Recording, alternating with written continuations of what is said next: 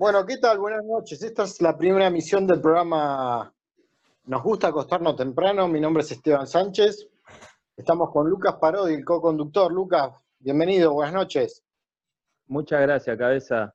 Eh, estoy muy orgulloso de participar en este segmento de esta columna con usted y hoy con nuestro invitado, acá un profesional eh, del arte del pan rock, Diego García, vocalista, guitarrista, productor, plomo y manager de Vida Viciosa fue en una época, todos juntos. Bueno, muchas gracias. ¿Cómo estás, Diego? Bienvenido. Gracias, gracias. Bueno, gracias. Un gusto estar acá con ustedes, con eh, el cabeza, con Esteban, Lucas, Yuyo, también conocido por mucha gente. Eh, muy contento de estar acá, la verdad que eh, orgulloso de, haber sido invitado en la primera emisión de este programa. Bien, si les parece bien, les voy a contar un poco la idea que yo tengo del programa, ya que está medio en el aire aún, porque no se pudo hablar mucho con el otro conductor. No me a reír. Hubo algunos problemas de agenda, hubo algunos problemas de agenda, sí. bueno, yo la idea básicamente es eh, hablar de bandas del lado del escuchante, del oyente, no tanto de cuestiones técnicas, sino de qué representa para cada uno la banda en este, en este caso, en esta primera emisión, los Clash, o más que qué representa, sino que ¿Qué cosas podemos aportarle del lado que no sea periodístico, ¿no? Sino más bien de, como decía, de, del que escucha y admira a la banda. Yuyo, ¿a vos qué te parece? ¿Qué idea tenés de este programa? Sí, bueno, yo hice unos apuntes igual acá, eh, pero... Yo, también me hice unos apuntes en la mano, pero me fui a bañar y me fui que lo tenía y se me borraron.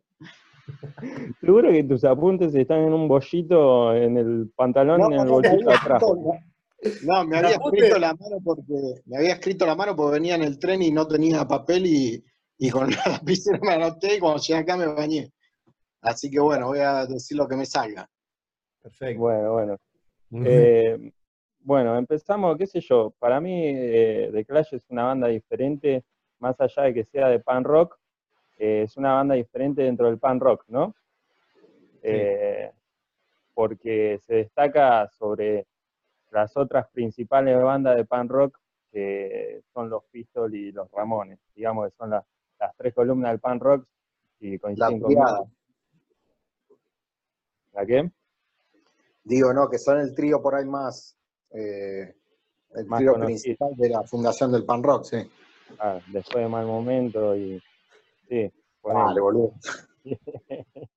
sabemos que son las, son las tres bandas más importantes, pero mm, yo coincido, porque los Clash, salvo el, primer disco que por ahí suena como eh, a Ramones, después es mm. una banda que ofrece cosas súper diferentes em, al resto de, las bandas. Bueno, los Pistols ni hablar, porque los Pistols, digamos, su historia es muy acotada. Y bueno, Ramones. ¿Cómo, cómo? Como por ahí era una onda más nihilista y eh, Los Ramones era muy básico y The Clash es como que es diferente, ¿no? No digo que sea mejor, sino diferente.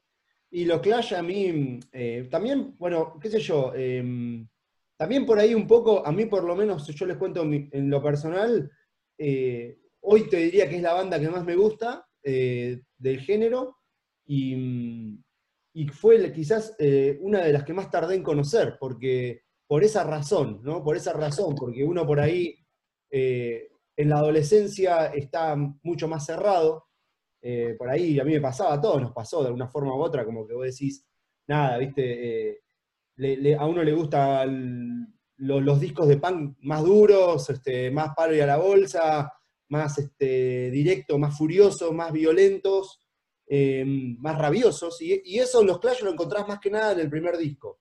Desde la parte de sonido, ¿no? De la parte de cómo suena la banda. Ya después los otros discos son distintos, pero después cuando uno los pudo, yo los pude descubrir, nada, me voló la cabeza, me voló la cabeza. Primero porque, bueno, eh, los chabones tienen un millón de temas increíbles y cada disco es en sí mismo una cosa distinta a la otra y son todos los discos increíbles. Y después porque te das cuenta que la postura de los tipos o, la coherencia con la que se manejaban o, los ideales que perseguían, y principal, mente Joe Stramer, ¿no? Eh, nada, eh, por lo menos me, representa, me representan al día de hoy, ¿no? Y eso, nada, eh, me representan mucho más que por ahí, no sé, lo que, lo que pueda decir Johnny Rotten, ¿no? Que obviamente me encantan los Pistols también, pero, pero es otra cosa, ¿no? Es otro, otro tipo de mensaje. Em, sí, eh, a mí me pareció, me pasó algo parecido, ¿no? Como, y creo que al cabeza también, que The Clash nos llegó a los tres eh, a lo último, ¿no? Es como la última banda que te llega de pan rock. En mi caso, lo eh, o no, le empecé a prestar atención, hasta me, te digo, te confieso que me parecían aburridos cuando escuchaba adolescente, digo, ah, esto, viste, es una cagada, porque es verdad, te gusta más el, el punk rock eh, medio así rapidón, violento, agresivo en sus letras, y me parece que los Clash fueron la primera banda de punk rock con algo sinceramente para decir, y, y eso te llega también cuando está más, no me voy a hacer el maduro, pero pero cuando tenés cierta edad, me parece que Los Clash no es una banda que te va a entrar fácil a los 15 años. Y... no, totalmente, totalmente. Además, por ahí es una banda que abarca más, más un tramo más largo de la edad de una persona, qué sé yo, desde los 15, por ahí lo puedes escuchar hasta, hasta los 50, que no hay drama, ¿me entendés? que tiene mucha variación, tiene muchas eh, variantes de, sonido, digamos, ¿no? Me parece importante también, porque es como que vos en los Clash encontrás reggae, y un montón de reggae. Y qué sé yo, hay que ver si tenés ganas de escuchar reggae. Por ahí a los 16 años vos no querías escuchar reggae, vos querías escuchar punk. Eh, querías escuchar guitarras distorsionadas y una batería que iba al palo. Pero bueno, los Clash se daban ese, ese lujo, ellos tuvieron muchas influencias de, de, ese sonido de música de reggae jamaiquina y lo, lo metieron en su música. O sea, y bueno creo que son los más músicos, ¿no? De, la banda de pan rock, digamos, de, esa época. Pero fíjate que, que, los chabones son como autodidactas a la hora de, por ejemplo, el bajista, yo había escuchado que, que el loco como que agarró el bajo y le sacó el sonido a él, ¿viste? No es que fue un profesor y, y Stramer tampoco me parece un gran músico, ¿viste? Ni, siquiera tiene una gran voz el chabón, pero te llega de, otro lado. Stramer, Joe Stramer se llama así porque por la manera en que tocaba la guitarra, que Stramer es como... Eh, la manera de rasguear. Claro, rajuneaba la guitarra, por así decirlo, por cómo toca él. Y de hecho es, es muy loco porque para cualquier este, fundamentalista de la música o de la técnica podría ser un defecto, pero es un estilo eh, increíble el que tiene el chabón cómo toca, y, es un estilo que a mí me encanta personalmente. Cuando yo toco la guitarra eh, en ese tipo de música, me encanta tocar como, o sonar como suena él. y medio que toca como canta, porque también al cantar el chabón como que tiene como un sonido callejero y no es decir, no decís, ah, bueno, este es un super estilo, es una super voz, sino que te lleva a Yo, eh, volviendo al tema de cómo toca el chabón, eh, es como que está bien, toca de una manera, tiene su estilo de tocar, pero yo no sé si otros músicos catalogados mejores pueden rasguear de la manera que rasgueaba él. Yo, no sé, no me lo veo a Eric Clapton tocando así, ¿no? Porque la mata, obvio. Pero totalmente, totalmente. parece que es, particular de él, ¿viste? Igual que Johnny Ramón. O sea, los chabones tienen una derecha que no tiene cualquier persona, ¿no? Totalmente, totalmente. Hacen, eh, es, eh, por ahí los chabones tienen una, única virtud, que es esa, pero es aprovechar al máximo y, son tan importantes porque generan un estilo alrededor de esa forma de tocar y ya eso es suficiente. O sea, no importa el, tipo, Johnny Ramón es un gran ejemplo del que dijiste, porque no, no, cero virtuosismo el chabón, pero el loco tocaba a una velocidad y movía la muñeca derecha a una velocidad que nadie puede moverlo así. O sea, es increíble es como, minuto. Es como los jugadores que sirven, no sé, Palermo que sirve para cabecear nomás, o alguien que sirve para patear un tiro libre, ponele. Nada más va y patea el tiro libre. Eh, totalmente. Tienen una virtud, ¿no? Totalmente. Perdón, igual, yo creo que, igual yo creo que los Clash, igual gran parte de todo, o sea, hay, hay mucho de eso, son autodidactas y todo, pero eh, este, Topper Hidon, el, el, batero, era un fenómeno, el chabón. Eh, la mata, sí. Sí, y eso no, no es algo menor, porque no es que tenían un batero que improvisaba y que, que no, no tenía idea. Era un batero que tenía un groove zarpado y tener un batero así en una banda hace que, que- que los chabones puedan volar y tocar cualquier cosa e intentar cualquier estilo musical que se les cruzaba por la cabeza y que suene de puta madre, porque el batero, eh, a ver, ahí hay un punto a favor de la, de la técnica y de saber tocar, ¿no? El batero los Clash. eh, ¿De Terry James estás hablando? No, no, de, Terry James fue el primero. Eh, yo digo Topper, Topper Hidden, que, era- Ah. que fue el que eh, creo que entró, él entró para el segundo disco. O sea, el, a partir, el primer disco estaba guar- grabado por Terry James, pero Ah. viste, ni siquiera aparece en la tapa, ¿viste? Directamente. No, el chabón, eh, tengo un dato acá que, eh, viste que el chabón tocó en Black Sabbath y en Hanoi Rocks, no sabía. Ah, mira, no sé. Eh, sí, bueno, y se retiró para ser quiropráctico el chabón.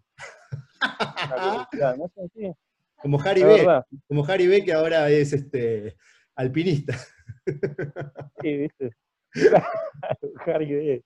Claro, Qué claro. grande, boludo. Harry Grande. B fue el, el primer punk y ahora es alpinista y se dedica a la alta montaña.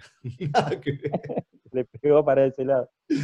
Este, mm, bueno, pero viste, Eh. eh, eh, el chabón este para mí también es, es muy clave. Y bueno, y después Mick Jones, que es un fenómeno. O sea, ¿qué se puede decir? Claro. Pero a Sí, ustedes sí. les parece que a ustedes les parece que la, lo mejor de Mick Jones es el, el virtuosismo o, o la capacidad de inventar soniditos. A mí me parece lo segundo, porque no lo veo como un gran violero. Me hace acordar un poco No, a. Stuka, ¿viste? como que el chabón no es un fenómeno con la viola, pero tiene mucha originalidad en las cosas que mete, ¿viste? Es que para mí eso lo hace un fenómeno. Para mí eso lo hace un fenómeno. Porque, Claro, sí, es un fenómeno, pero no, no técnicamente por ahí. perfecto, él por ahí no te puede tocar un solo de 15 minutos, o por ahí sí, y no lo sabemos, pero no es donde él le saca el jugo a la guitarra. Eh, a veces A mí me un gustan solo de mucho 15 los coros del chabón. Sí, bueno, también eso, tiene una voz el chabón. Impresionante. Y sí, bueno, los temas de él, bueno, recién lo estaba escuchando en vivo y medio que ladraba, pero los, los discos, los temas de él y los coros que hace son buenísimos. Eh, no, el chabón este, tiene una voz. A mí hay un par de canciones en particular que canta él que me pueden. Eh, Training Vine, Como cuál es. eh, Training Vine, y después, este, ¿cómo se llama? El supermercado. Sí, bueno, Lost in the Supermarket es increíble, increíble. Y después eh, hay otro tema más que ahora no me está saliendo el nombre.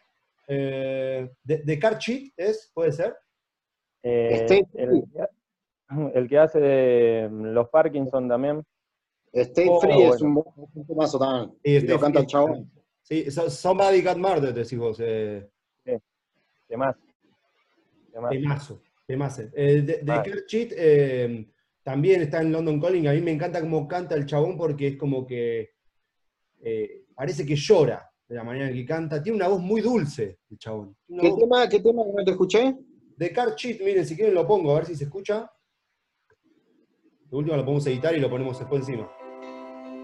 ¿Escuchan? Sí, sí, sí. Si querés, cuando canta él. ¿Este, este es de London Calling o de Sandinista? De London Calling. Che, ¿sabes? ¿No, no les parece a ustedes que algunos temas de, de esa, de, ese- de esa época, tipo London Calling o de Sandinista, tienen como un, mucho tecladito eh, muy Nueva York, como medio navideño, ¿no? Sí, sí, sí. Es que, que claramente Bueno, ellos, ellos eh, esa- esas giras que hicieron en Estados Unidos, viste que ellos tuvieron una época ahí, en los a principios de 80 que fueron a Estados Unidos, a Nueva York a tocar.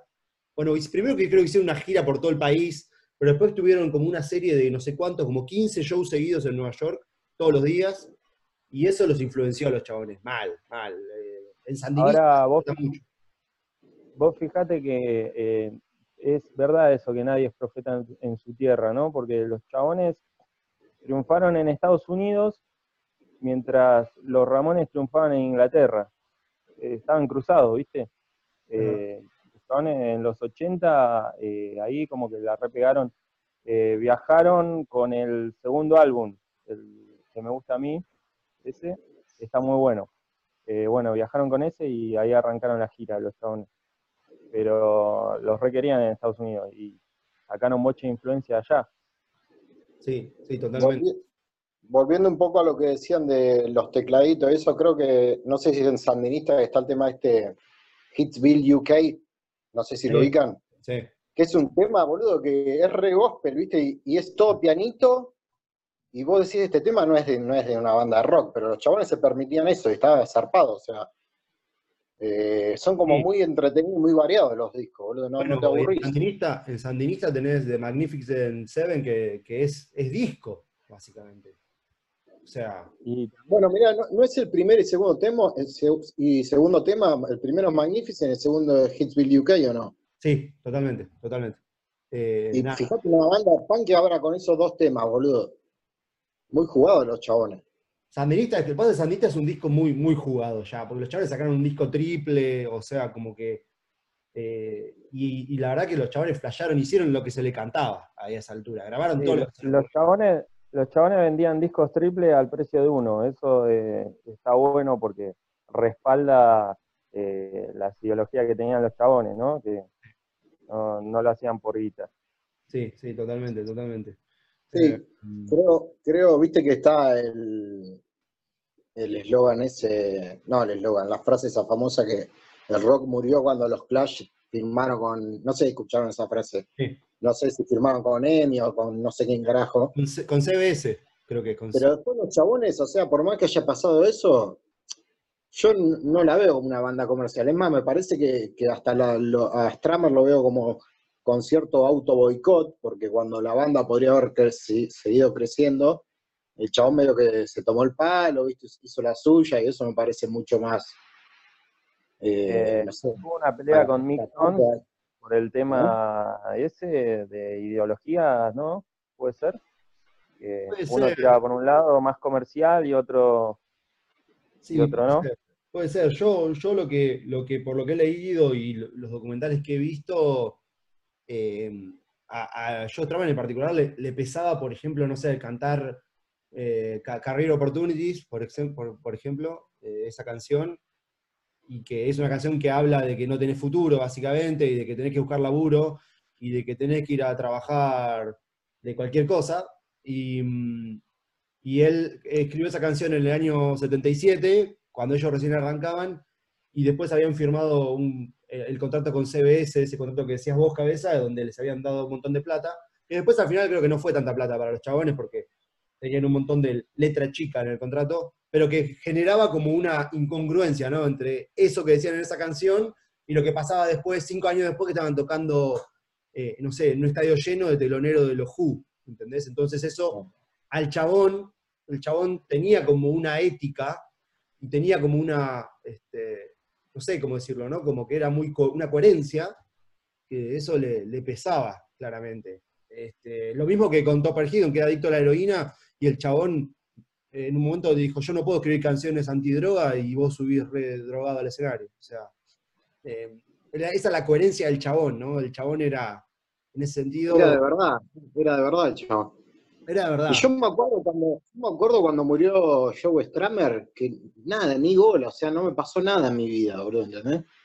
Y ahora para mí es un chabón súper eh, importante en lo que es eh, las influencias ideológicas, más que A mí los Clash me llegaron me llegaron y, como que estoy medio obsesionado con esa banda porque, porque tiene muchos temas que habla de, esto, ¿viste? De laburar, el absurdo de laburar por nada, ¿viste? Porque sí, para sobrevivir y, bueno, por ese lado me entró. Tiene un montón de temas que habla de eso. Clampdown también es un tema que habla de eso.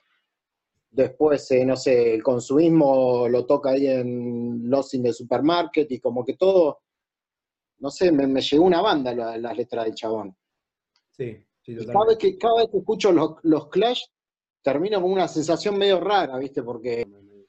A mí me quedó picando algo que dijo Lucas, que nadie es profeta en su tierra, y mm, nada, se me vino a la mente vida viciosa, ¿no? Que, no pudimos ser profetas en Mar del Plata, pero en Bahía Blanca tuvimos un éxito conmensurable, ¿no? Quizás este, una, un éxito Rotundo, rotundo, la verdad que nada. Lo que nadie votó, el, disco más vendido en cartón.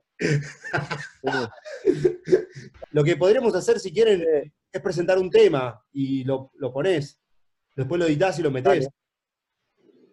y bueno, estaría bueno, me parece que podríamos ir escuchando algunos temas de distintas épocas. Me parece que del primer disco eh, de los Clash, eh, titulado los, The Clash, básicamente, yo pondría eh, Carrera Opportunity.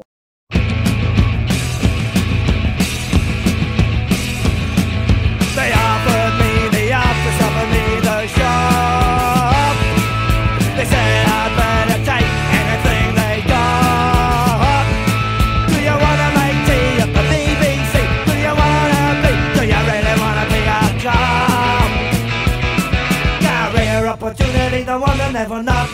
Every job they offer used to keep you up the dock. Career opportunity, the one that never knocked.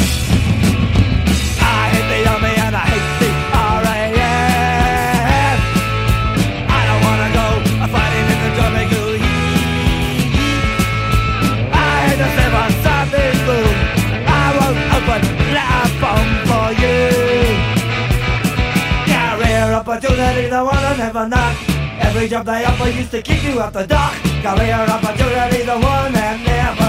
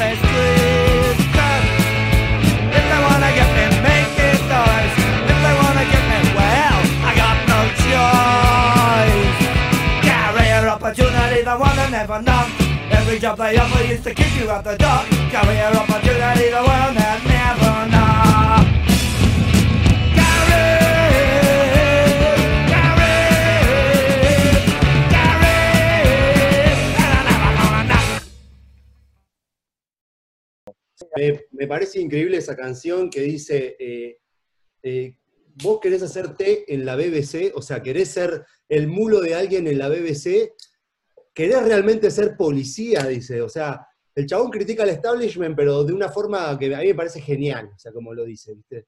Es esa, esa, esa co- ser contestatario, pero al mismo tiempo ser como, no sé, como es, es como tiene una, una magia en las palabras que tira el chabón. Yuyo, dale, boludo, ubicate. Bueno, ¿qué, qué, qué querés? Tengo tres perros, boludo, se pelean todo el tiempo. Eh, escúchame, eh, nada, más ¿Se, allá se le de preguntas? ¿Se le puede hacer preguntas al entrevistado o qué? ¿Cómo es el tema? sí. Escuchá, ¿es verdad que jugaste en el cañón? ¿Que fuiste titular? ¿Puede ser? Sí, sí, sí, verdad, jugué en el cañón, un equipo con algunas, algunas este, teníamos algunos, unos problemas, unos problemas técnico-tácticos, eh, Institucionales, ¿no? Problemas estructurales, mal clima en el vestuario, malos resultados. Te diría que algunos empates fueron festejados como grandes victorias, algunos empates, pero bueno, es así, Viene ahí, viene ahí. es así, viene ahí. ¿qué se va a hacer? Eh, no, lo- yo lo que iba a decir antes que se peleen los perros, de que aparte mm, de que The Clash es zarpada banda, creo que es una de las bandas que más legado dejó y que más influenció en el ambiente del rock, ¿no? De, sobre todo ideológico. ¿Ustedes qué opinan? Yo opino que, opino un poco eso y opino también que, pará, que me puso gracias por elegir Zoom, esto, para la concha de su madre. Ah, Pero es verdad, es verdad. De hecho, perdón, yo, yo quiero agregar, perdón, me meto cabeza, pero fíjate a dónde llegan los Clash, a dónde llegan los Clash. Que no sé si se enteraron que hace la semana pasada o la anterior, Andrés Calamaro estuvo este, criticando a Queen. Sí, escuché eso, sí. Bueno, él dijo, entre las cosas que nombró, dijo los Clash, nombró a un montón de grupos, y entre, nombra tres, cuatro grupos, dice, no sé, los Clash, tal, tal, tal, son mucho mejores. O sea, a lo que voy es que eso es lo que tienen los Clash. O sea, como los Clash trascendieron a, a- a todo el ambiente de la música, Sí, vos tenés grosos de, de la escena musical. entraron en el podio. Exacto, tipos eh, que son grosos. Calamaro, a ver, es grosso en Argentina, ¿no? Pero no, no, no es nadie, pero eh, me refiero a, a- gente fanática de los Clash en, cualquier orden, o sea. Y, mm, Bueno, eh, London Calling está como uno de los mejores álbumes de los 80 y no sé si de la historia, está ahí. O sea, está muy bien catalogado por otros músicos y por otros estilos. Pero para mí, para mí la clave es eh, eso que hablabas del legado que dejaron, ¿viste? Porque yo no sé si, si los discos fueron los que más se vendieron, los temas sonaron en todos lados, sino el, legado que dejó después la banda, que hace, no sé, hace 20 años se murió Stramer, y se habla de los Clash con un respeto de la puta madre, como que es difícil no respetar a los Clash, porque estuvieron adelantados en esto de, de mezclar géneros y, y también por Sobre la todo situación política donde estás vos, Sobre todo en. España, cabeza. Perdón. No me interrumpas. Eh, sobre todo donde está vos, cabeza, que en España les recabe de Clash y hay mucha influencia de ellos. el Mirá. rock. No quiero desmentirte, pero para mí no, no, no vi una remera de los Clash, una- nada, no escucha nadie los Clash acá, boludo. Y me parece re loco que Stramer haya vivido acá y no, nada, ¿viste? Ah, bueno, pero vos estás en Madrid igual, vos estás en Madrid. Él estuvo en Andalucía, ¿no? En No, pero también estuvo, estuvo acá en Malasaña, estuvo un tiempo yendo a un bar de acá. Pero sí, no, España es como dijo Gregorio, tiene menos rock que mi abuela, es un poco así, ¿eh? mirá qué bueno, che, le mandamos un saludo a toda la gente que nos está escuchando desde España. No, pero la verdad, boludo. Nuestros oyentes en Madrid que se vayan a la. Le mandamos un saludo a todos los oyentes españoles. Porque Tiene un, li- tiene un licor de hierba que es un golazo, así que todo bien. Uh, está tomando de licor, ya está tomando licor.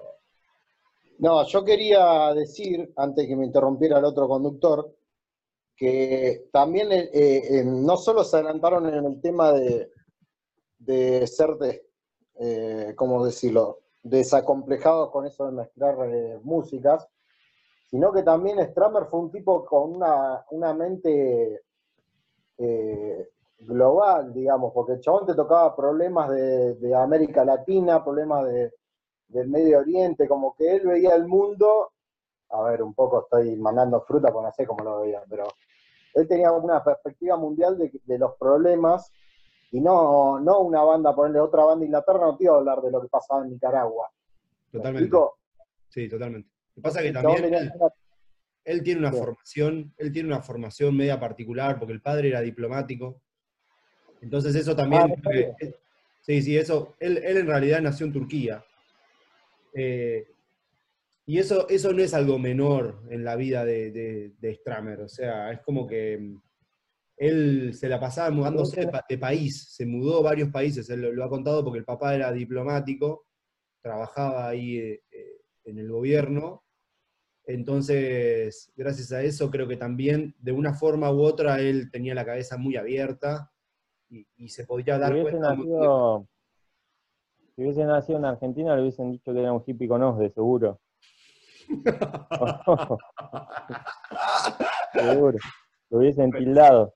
Y somos un poco prejuiciosos en Argentina. sí. Lo que pasa es que vos con la plata, si, nací, si nacés medio en cuna de oro, vos con la plata podés ser un boludo que, que va a la Normandina con el auto a todo volumen a mostrarse, o podés ser un Joe Stramer con una cabeza superior y aprovechar esa, esa posición, que yo no sé si el chabón estaba lleno de plata, porque... No, no, no, claro, eso, pará, yo quiero aclarar eso. Yo, yo nunca, escuché que él haya nacido en cuna de oro, ¿no? ni que sean, eh, ni que esté lleno de plata. Sí que él no es que era un chabón de un barrio como Paul Simonon, poner el, el bajista. Eh, Ah. Paul, eh, él era de un barrio súper obrero, lleno de inmigrantes jamaiquinos, otra secuencia totalmente distinta. Tenía los dientes separados. Claro, otra perspectiva, otra perspectiva de la vida. Yo, yo, yo nunca escuché que Joe Stramer sea un adinerado de la familia o que haya nacido en cuna de oro, pero sí que el padre por lo menos era un diplomático, o sea, tenía una formación para ser diplomático del Reino Unido, y además el tipo, bueno, eso le permitía viajar de un lugar a otro porque se mudaban de país, entonces ese tipo de cosas te abren la cabeza, o sea, no, Claro. Claro, pero por más de que no tenga plata, claro, tampoco era zapatero el padre de. Eh, mirá, yo quiero eh, tocar un poquito, ya sé que estamos hablando de Clash, pero eh, con eso de las influencias, ¿a quién tocó para ustedes? Para mí tocó mucho por ahí. A, a Rancid, ponele, en algunos, ustedes por ahí no los conocen mucho, pero más que nada en los teclados y cosas así. Eh, después, bueno, acá en Argentina, obvio, a los violadores, que yo siempre veo como que hay Stuka y Pil, que para mí son como una especie de Mick Jones y Sí, de sí. Drummer. Sí, totalmente. Eh, también, como se separaron, todo, que uno es Miami, otro es Cuba, eh, viste, no sé si les pasa a ustedes. Y también en otros géneros, porque qué sé yo, por ahí a los estilos de, bueno, los Cadillac, eh, qué sé yo, eh, inclusive Vitico lo veo como con una impronta así, el chabón medio clayera. ¿Usted qué opina? Sí, sí, yo opino lo mismo que vos, totalmente. Eh, muchas bandas, bueno, en el género hay muchas bandas donde vos le, le encontrás cosas, le encontrás cosas. Eh, hay bandas, la otra vez hablábamos con vos, una banda de acá argentina, por dar un, un ejemplo muy notorio, me pareció que es una banda de Lander, ¿no? Esta banda Responsables No Inscriptos, que tiene, en un sonido- tiene un sonido de guitarra, tiene un sonido de guitarra eh, en, en algunos solos que es idéntico al sonido de Mick Jones. Es una cosa que, que te asusta. O sea, vos decís, muy, muy, muy, muy, eh, al tope, al tope. Em, sí, y después, bueno, las bandas que vos mencionaste, totalmente, sí, totalmente. Pero a mí me parece que, más- allá de lo que es el pan rock, poner los Cadillacs, en especial creo que eh, Flavio es fanático de los Clash. o sea, es, un fanático, además lo, lo sigo al chabón en las redes sociales y esa boludez. Y el loco, de hecho, él tiene una radio, acá hace un programa de radio en Mar del Plata que se llama Radio Sardinista.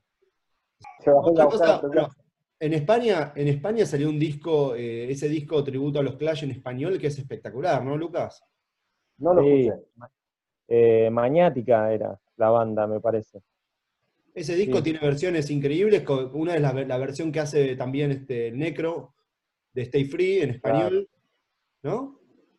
Bueno, yo creo que hay muchas bandas acá que sacaron temas que ya estaban traducidos por esa banda, ¿me entendés? Claro. Mal de Parkinson y, Mal de Parkinson también. Sí, sí, sí, esa, esa, esa versión de Stay Free en español es espectacular. Es No la escuché.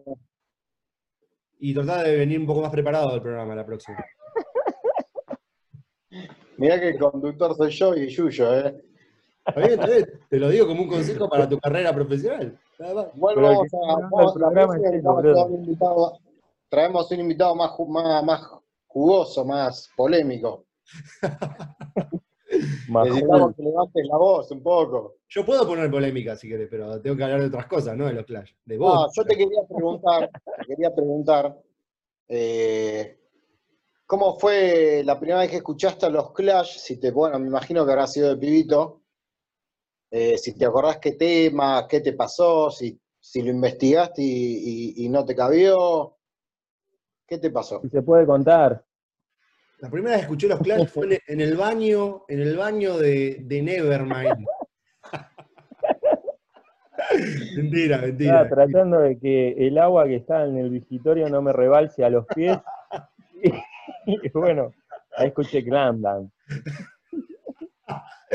No, bueno, eh, mira, no- me acuerdo cuándo fue la primera vez que escuché los Clash, porque la primera vez que los escuché eh, fue de adolescente y fue una banda que la dejé pasar en ese momento. Eh, sí que la banda la empecé a escuchar con más atención gracias a un amigo eh, que por ahí nos está escuchando, cuyo nombre es Bruce, Bruce, Bruce Rock. Eh, él, bueno, Bruce es una, persona conocida acá en Mar del Plata lo que es el ambiente del rock. Y él, este, yo en su momento tomaba clases de guitarra con él, Lucas también en su momento también tomó clases de guitarra con él, nosotros ensayábamos donde él tenía su sala, que también vivía ahí, y con él hablábamos, las clases de guitarra con él eran de, clases de guitarra, pero clases también de rock, hablar de música, escuchar bandas, hablar de lo que era tener una banda, y bueno, ahí gracias a él también fue que yo le, pude dar otro lugar de nuevo a la banda, una segunda oportunidad, como vol- volver a escucharlos con más atención, y por ahí darme cuenta que, que nada, que era, era una banda de la puta madre. O sea, creo que el primer disco que me flashó fuerte fue eh, Give Em Enough Rope, el segundo disco. Discazo. Ese fue el primero que me, me- me pudo. O sea que si tuvieras que recomendarle a una persona que también no, no divagó en el mundo de los Clash aún, No, divagó está mal dicho, ¿no? ¿Cómo se dice? Índago.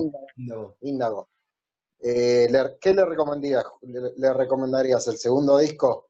No, me pasa que es difícil hoy. Hoy por hoy el disco que más me gusta y, y no, no voy a descubrir nada es London Calling. O sea, lo que pasa que, no sé, de- depende cuál sea la persona, ¿no? Dep- Depende cuál sea la persona. Porque también te vuelvo a decir, Claro.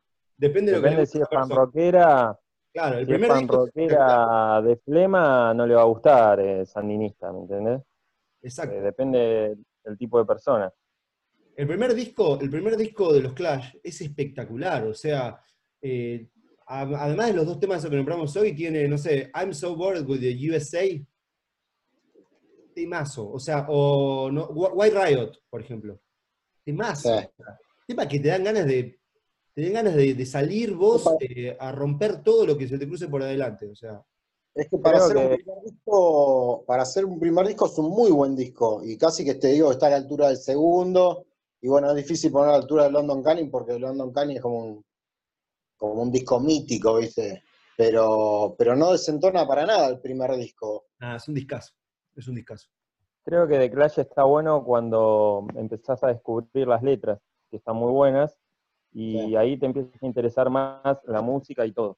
Eh, pero más que nada te engancha por el tema de las letras, ¿viste? Bueno, eh, yo voy a decir cómo me, me empecé, la- el principio de, de- de la obsesión por los Clash, obsesión entre comillas, empezó, empezó mirando un DVD. No sé si ustedes vieron el, el documental El futuro no está escrito. Sí. Me pareció zarpado, el zarpado, chabón, la personalidad del chabón y la conciencia que tenía de, de todo. Es, es No más sé. un documental de Joe Stramer que de los Clash, ¿cierto? Sí, sí, sí, sí. sí. Eh, nada, ahí me empezó a, a interesar mucho más los temas, los discos, a, no sé, a googlear las letras que no entendía. Y, y nada, me parece un chabón que, que no. Va a ser difícil que alguien. Nada, bueno, ya se murió hace rato, ¿no? Pero como que nadie tomó la posta del chabón, ni, ni del chabón ni de los Clash en general como una banda. O sea, nadie ocupó el lugar de los Clash, me parece. Él después hizo Mezcaleros, ¿no? Digo, ¿puede ser? La banda Sí. esa, ¿la escuchaste? ¿Qué onda? Sí, eh, la escuché. En, en particular hay un disco que me gusta mucho que se llama Streetcore. Es un disco de tapa naranja. eh, que me lo escuché también. Está bueno, está bueno, es, es mucho más tranquilo, como que Joe, para, para cuando hizo Joe Stramer and the Mescalero, o sea, es como que él había encontrado la paz, de alguna forma, estaba súper en paz con, con él mismo, me parece. La, la banda está buena, es, re, es retranca, tiene, tiene momentos muy tranquilos la banda. Eh, ese disco en particular, Streetcore, es un disco de tapa naranja, me parece discazo, lo recomiendo. Este, y ese documental que vos dijiste, Cabeza, es espectacular. Ese es el documental del fogón, ¿cierto? Sí, sí, sí, sí. Y si mal no recuerdo, yo hace mucho que no lo veo, ese documental hace años, pero ese, ese documental habla Bono, por ejemplo. ¿No? Eh, creo que sí, creo que sí. O sea, pa- para, para, justo volviendo a lo que hablábamos hoy, ¿no? De lo que era, de, las influ- de a quienes influenciaron los Clash. Estamos hablando de, de, lo- de los YouTube, es una de las bandas más grandes de- de- del mundo, con, con, con más discos vendidos, con que más llenan estadios. Igual- llenaban, no sé, igual sé. Es para otro capítulo, ¿no? Pero los YouTube son una bosta, boludo, todo bien. Bien. bien, bien. Bueno, eso es lo que pensaba vos, cabeza. Me gusta. bien. Hay mucha gente de YouTube que por ahí no se escucha, boludo. Hay mucha gente que nos Ah. escucha por YouTube también. YouTube. YouTube. Capaz que en dos años veo un documental de Bono y estoy haciendo un especial de YouTube totalmente fanatizado, pero bueno, hoy te digo que YouTube es una mierda, bueno, qué sé yo. Me gusta. Me gusta mucho tu, la apertura, la apertura musical que has logrado con estos años. La, lo, cómo has tolerado de gente que piensa distinto. Me gusta. Claro, claro. Bien clayero lo tuyo. Bien franquista, ¿no? También. Ustedes ¿No? saben que yo escucho todo. Se nota que viviendo en Madrid eh, está bastante franquista el asunto, ¿no? ¿Te vas Yo a hacer una banda todo, ya, cabeza? ¿Eh? ¿Te vas a hacer una banda ya? Mirá, todavía no, no- no tengo ni para un instrumento, boludo, así que. Ah, tengo una armónica que tenía hace un montón y, y me puse a boludear. Pero no, por ahora no, no voy a hacer banda. Claro, Es que bueno. no existe tampoco acá, boludo, no existe, no, no existe. Bueno, me parece que es momento de que hablemos de cuáles son este, los, los mejores temas de los Clash, un podio, si es que se puede, para cada uno, ¿no? Me parece que. Bueno, vamos con el invitado que nos diga su, su top 3. O los temas Dale. que más le gustan de los Clash. Bueno. Es ¿Qué difícil, temas más te gustan de los Clash, Diego? eh, es difícil, la verdad, es difícil. Eh, creo que el tema que más me gusta, eh, creo que es eh. Ah, hijo de puta, lo iba a decir yo. Sí, para mí es Calm un- Down. Sí, Clamdown me parece un tema increíble, o sea, como que no, no, no sé, eh, tiene una mezcla de cosas, la letra, la rítmica, los arreglos, es, es un tema que la verdad que es, parece un, Sí, te, da ganas de gritarlo. me genera una cosa que es increíble, o sea, es un temazo, un temazo. Este, después, eh, creo que mi segundo tema, eh, esto puede ser polémico lo que voy a decir porque, o sea, es, es mi segundo tema, pero es una versión de ese tema, ¿sí? Es Complete Control, la versión en vivo. Ah, muy bueno, muy bueno. No, no, no, no. Wow. Sí, sí, está Me hace bueno. mal, es del disco, creo que es From Here to Eternity, el que tiene el cartel azul, de, de como que hice de Clash. Eh, arranca con ese Este es tema. para agitar con la mano. No, no, es, es una cosa, qué tema que me. ¿Viste esos temas que vos lo escuchás y, y te Te hierve la a sangre? quemar un patrullero.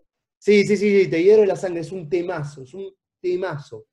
Eh, me vuelve loco, me vuelve loco. Y, y después Y creo. después, No sé, ahí ya tengo muchos, muchos empates en el tercer puesto, muchos empates. Eh, siempre me gustó De- Death or Glory, me, me encantó siempre, siempre fue como un temazo, pero te puedo poner muchos temas a ese nivel. Eh, te puedo poner, eh, no sé, Stay Free te lo puedo poner a ese nivel, Tommy Gunn te lo puedo poner a ese nivel, Training Bite te lo puedo poner a ese nivel. Eh, no sé, no, no a sé mí si... me gusta mucho, a mí me gusta mucho Bombas de España. Oh, temazo. No, Sí, sí, sí, sí. Muy bueno. Spanish Bombs. Para vos, cabeza. Temazo. No, yo comparto con Diego, que para mí el tema que más me ceba Clampdown y después los que nombraron ustedes. eh, sí, Police and Tibis me gusta mucho la, el ritmito, me, me ceba también. No sé si es un tema que me llega mucho por la letra, pero me gusta mucho el ritmo. Es un cover. ¿Cuál es Eh, ese? ¿Sabías que es un cover? No sabía, no.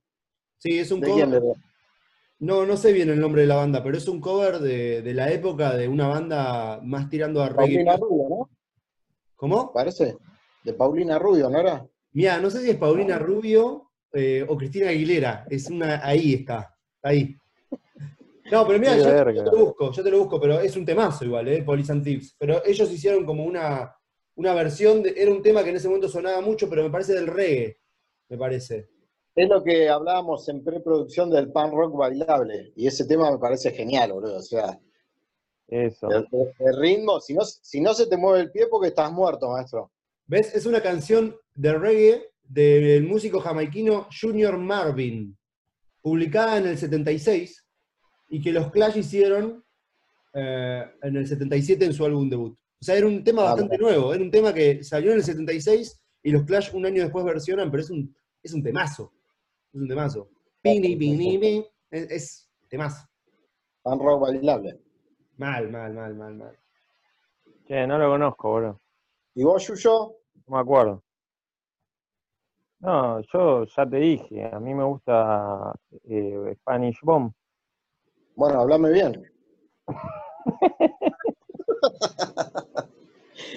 bueno, los, los in the supermarket también me gusta mucho. Sí, también. Voy a lo el tema, que- el tema que no es que no me gusta, sino que es como el no lo soñé de los redondos, ¿viste? Que es London Calling, que lo, lo escucho y lo paso. Lo escucho y lo cambio porque me tiene lo mismo. hinchado las Sí, me pasa lo También hay muchos temas, hay muchos temas que digo, uh, este tema me copa y no me sé el nombre, boludo.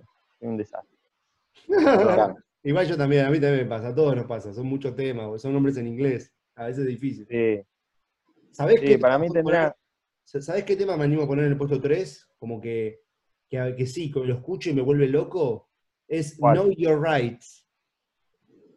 Pero porque Ah, Know Your no Right tanto. eh, tiene un estilo de música medio particular que puede no gustarte, gustarte, pero a mí me vuelve loco la letra. Porque la letra es espectacular lo que dice. O sea, te dice, vos tenés derecho a que no te maten, salvo que lo haga un policía o un aristócrata, dice el chabón. O sea, es como, así como lo digo yo parece directo, pero él en la canción lo dice de una forma que es increíble. O sea, a mí me, me parece como una declaración de principios y es como muy, eh, es como muy irónico, ¿entendés? Me gustan esas letras, también el que tiene letras así es Coso, es Evaristo, ¿viste? Eh, letras Ah. con tanto nivel de ironía, ¿entendés? Como. Bueno, Cabeza, ahí está una de las grandes influencias que yo te decía, de que en España a la gente le gusta los Clash, más que nada por Eva- de Evaristo para abajo, todas las bandas de punk rock tienen influencia de Clash, Eh, más que nada por las letras, ¿no? Pero musicalmente también agarrás a la Polla Record y tiene influencia de Clash. Es más, eh, ser, tienen sí. cover de Clash, me parece. No sé si Evaristo o La Polla tiene cover de Clash. Puede ser, pido disculpas a toda España que me está mirando si, si ofendí con lo que dije. Capaz que yo todavía no me adentré en el mundo del rock acá. Pero bueno, perfecto, perfecto, perfecto. ¿Estás buscando porno, Diego? Compartí también. Estoy buscando, hay un tema de la polla que me genera lo mismo, eh, o sea, a mí, a mí me pasa, por ejemplo, con que yo no soy muy fan de la polla, escuché tres discos, ponele, nada más. Sí, no, nunca. Pero hay, hay unos temas Pará, que me hacen Pará, reír. pará, pará, no me digas. Ya, ya sé qué tema te gusta, te, voy a- te lo voy a adivinar. Eh, pará, ¿cómo se llama? El que dice la puta madre, ¿cómo se llama? Carne El que para dice la picadora. No, el que con los políticos adentro. ¿Cómo se llama ese tema? Ah, no, no, ese no, ese no, ese no. No, ese no. Eh, ¿No era ese? no, no, el tema que yo digo que me hace acordar comercial, cabeza. Sí, sí, eso es muy comercial. El tema que me hace generar lo mismo que Know Your Rights es socios a la fuerza. ¿Lo ubican el tema? Sí, No. es uno que dice, socios a la fuerza. Sí, socios a la fuerza. Pero eh, eh, Está cantado por Quinte Sebasio, boludo. Socios a la fuerza. nada, me, me, me- me- me genera lo mismo. Es como que me, me hace reír. A mí a veces me pasa con eso, con los artistas de punk que, que- dicen cosas copadas. O sea, me hace reír cuando son irónicos, la ironía, ¿entendés? Evaristo tiene una forma de decir las cosas que la dice, se ríe de las cosas y las dice de una forma que, que te reís. Eh, o es como cuando Ricky Espinosa dice, eh, si a nadie le importa lo que yo haga, bueno, nadie, chau, adiós. O sea, es, es espectacular. Para mí, a mí esas cosas me llaman la atención de las letras, ¿viste? Como, es una frase muy simple, pero es como que es, tiene una ironía, ¿entendés? Tiene como, eh, me encanta. Y a mí, bueno, Evaristo me, me genera eso también en algunas canciones, ¿no? Sí, que también eh, es una cosa que por ahí, viste, te genera odio, te genera eh, rechazo o algo malo, y los chabones lo convierten a algo gracioso, por ahí se, te, viste, te causa gracia y te hace bien de última, ¿no? Sí, sí, totalmente. bueno. Sí, totalmente. Después voy y, y me compro una Coca-Cola y, Después tenés a, después escuchar los Ramones y te dan ganas de comprarte un bat de béisbol, ponele.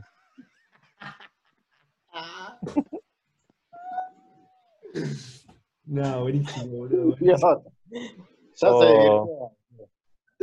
No, no, no, pero, mm, pero bueno, nada, eso. Know Your Rights me parece un temazo. Mm. A nadie le gustaba. Mm. Bueno, Mm. bueno, sí, nos vemos. Cuidado, Bueno, cuídate, loco. cuidado. De descansar al invitado, cabeza. Mejorate, mejorate, loco, mejorate.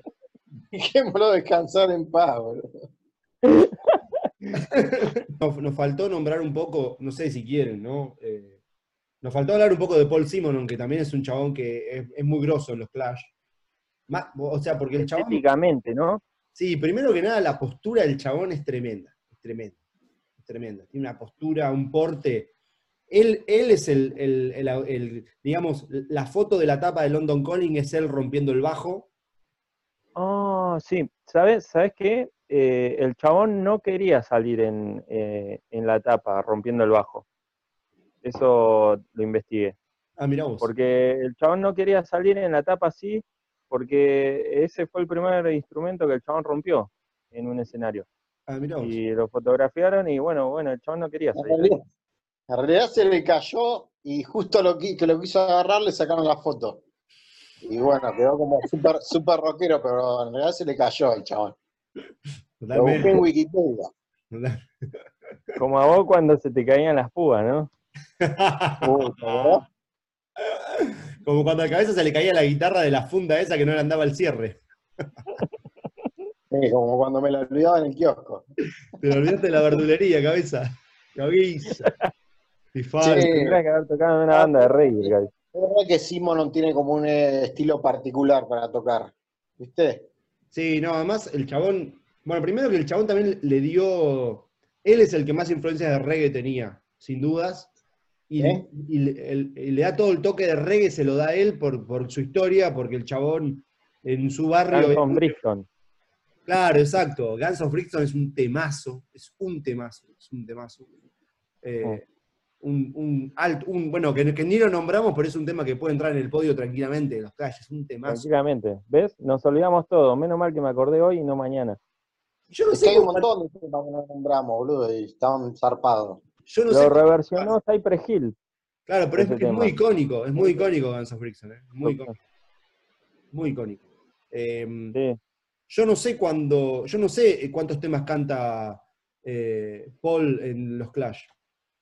Yo tampoco. Pocos, la verdad, deben ser. No sé si hay alguno más, además de. Seguro que alguno más hay. Capaz que en Sandinista hay alguno. Yo, Sandinista, la verdad que no es un disco que me lo sepa de memoria porque son como 35.000 temas, pero. eh, nada. Muy, muy capo. Yo, yo tuve la suerte de viajar a Inglaterra y fui a Brixton. Estuve en el barrio. Eh, La decir, yo tuve la suerte de conocer a Paul y me dijo que. Llegó la, la- la sección bolazo, ¿no? Claro, claro, claro. No, un no, día fui a yo visitar a fui a Paul, Brixton, nos boludo. tomamos Yo- una. Yo fui a Brixton y está lleno, hay muchos negros. De hecho, eh, hay muchos jamaiquinos en Brixton. Yo fui. Se Fui- dice gente de color. Es preferible que le digan negro antes que gente de color, boludo.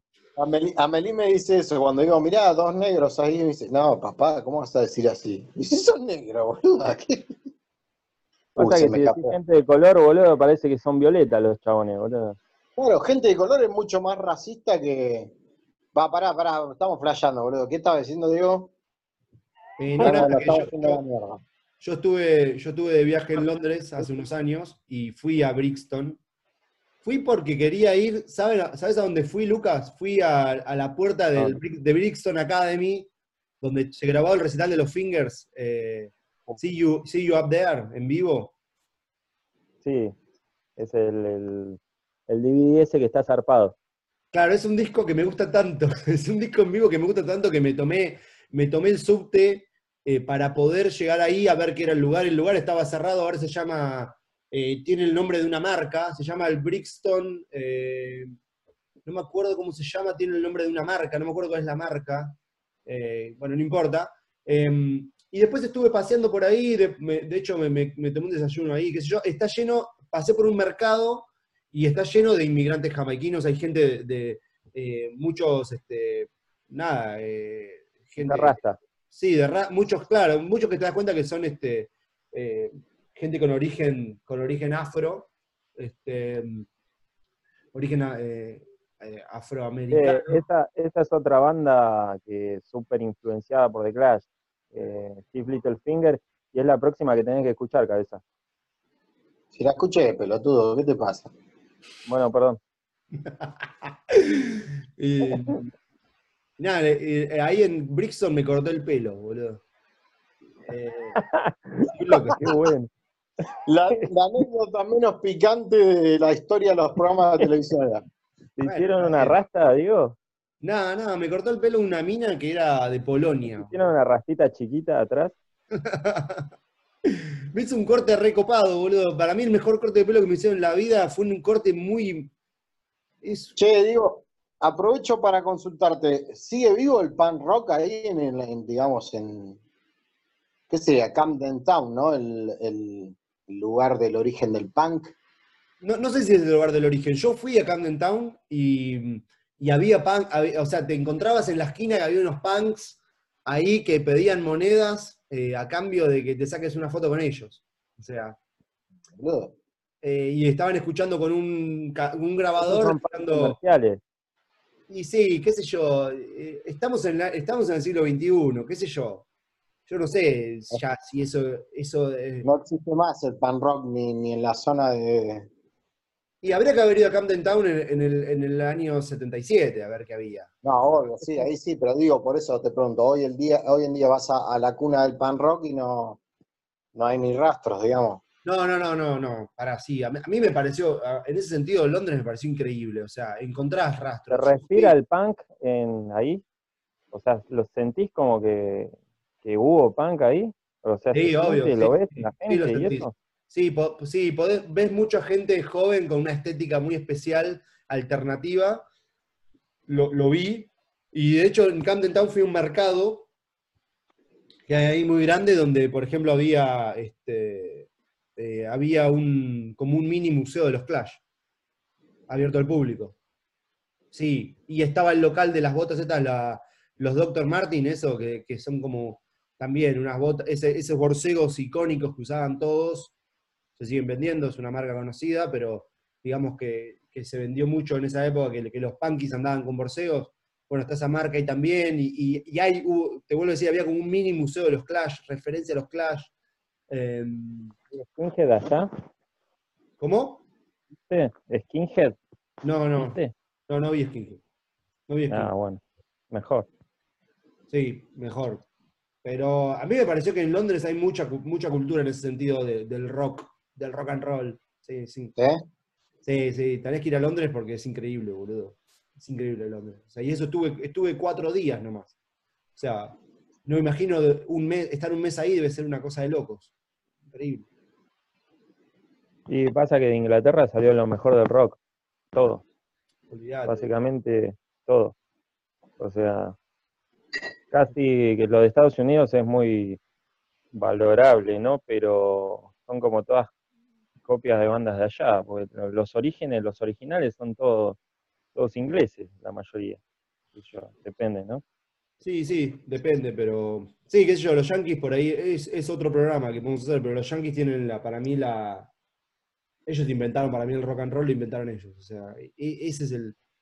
Ese es el gran. Ellos tienen a los negros que inventaron el blues y de ahí salió el rock and roll. O sea, para mí esa es la clave de los Yankees. Pero después las bandas inglesas, boludo, son increíbles. Para mí las bandas inglesas son las mejores. Sin duda. Claro. Sí, sí, de una, de una. de una. Bueno, esto fue la primera misión de Nos gusta acostarnos temprano con Diego García como invitado. Diego, te agradecemos muchísimo por tu, tu colaboración con este primer programa.